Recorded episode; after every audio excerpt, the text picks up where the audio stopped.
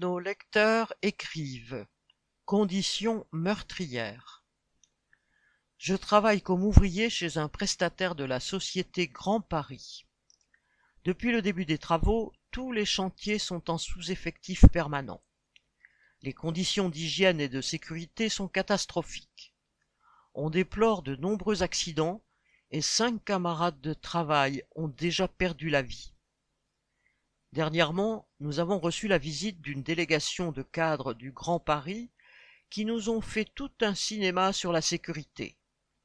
Comble de l'hypocrisie, ils nous ont demandé de faire une minute de silence pour nos cinq camarades morts au travail. Une manière dégueulasse de rejeter la faute sur nous, les ouvriers, qui ne respecterions pas les procédures de sécurité.